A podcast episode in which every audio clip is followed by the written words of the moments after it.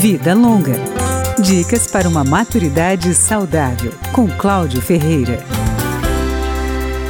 O Estatuto do Idoso diz que é crime qualquer tipo de violência contra os maiores de 60 anos, inclusive a financeira.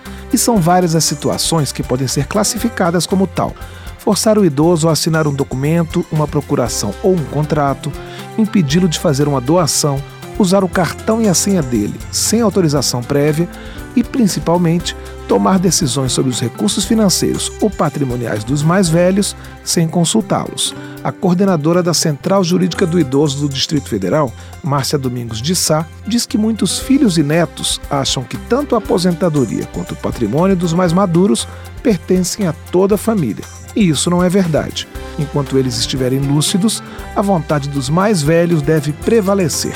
Márcia Domingos aconselha os idosos a evitarem se desfazer do patrimônio, que é a garantia de independência. Ela tem uma orientação a esse respeito. Nunca tomar nenhuma decisão sobre o seu patrimônio sem procurar aconselhamento jurídico, que às vezes o idoso acha que está assinando um documento, mas não é nada daquilo, porque ninguém informa. A coordenadora da Central Jurídica do Idoso informa que a violência financeira atinge todas as classes sociais e dá mais algumas dicas para que o idoso mantenha o controle sobre a sua vida econômica. Se manter informado, não deixar de tomar as decisões sobre a sua vida e sobre os seus rendimentos. Em vez de autorizar que uma outra pessoa ou uma instituição receba a sua pensão, fazer questão de continuar a recebê-la e administrá-la. Atenção especial deve ser dada ao crédito consignado. A facilidade para conseguir o empréstimo é grande, mas nem sempre há informações claras sobre o valor das parcelas ou as taxas de juros.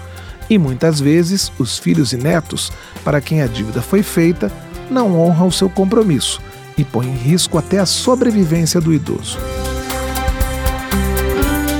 Vida Longa, com Cláudio Ferreira.